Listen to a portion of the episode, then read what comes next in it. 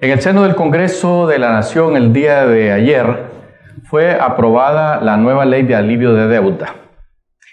Esta ley viene siendo más o menos parecida a la ley que les aprobaron a los maestros para que pudieran agarrar todas sus deudas, meterlas en un solo paquete y conseguir un refinanciamiento a largo plazo y a un interés eh, aceptable para ambas partes, me refiero a para el banquero y para el que tiene que rogar por ese interés, porque hay que rogar, en un banco hay que ir a rogar.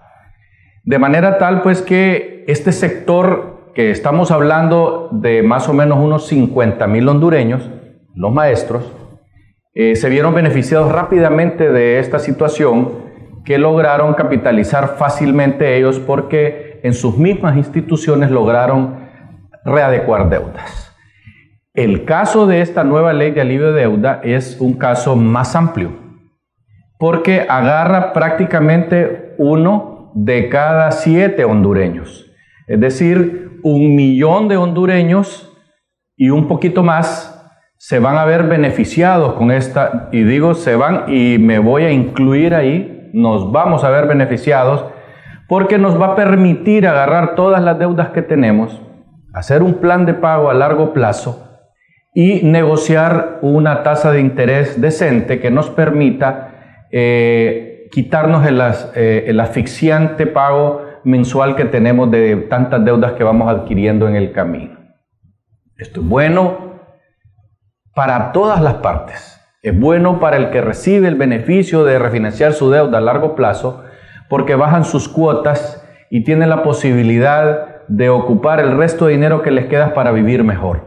Y para vivir mejor no quiere decir endeudarse más, quiere decir eh, lograr estar mejor, más cómodamente con la familia, sin tener que pagar esas cuotas enormes de deudas con tasas de interés como las que cobran ahora, por ejemplo, ese montón de compañías que venden electrodomésticos, motos y todas esas cosas. Por otra parte, los bancos se ven beneficiados porque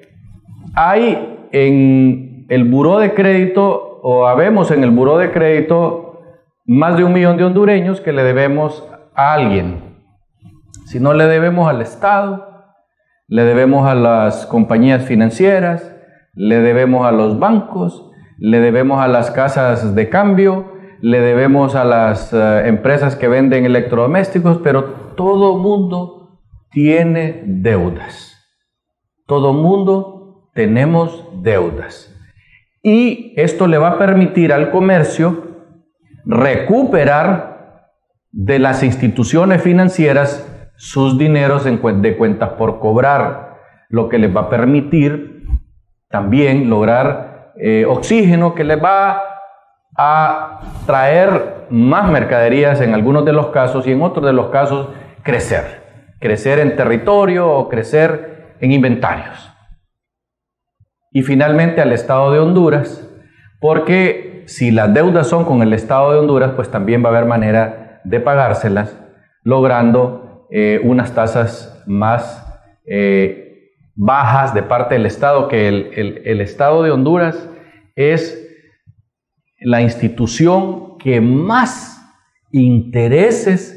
cobra. Es decir, el Estado de Honduras critica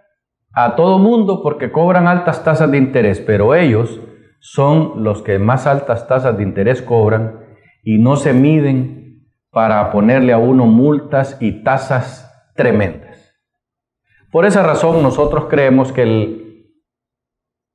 el poder del Estado, del Congreso Nacional, ha actuado muy bien en aprobar esta ley porque nos permitirá a los hondureños desahogarnos un poco de tanta deuda. Hasta pronto.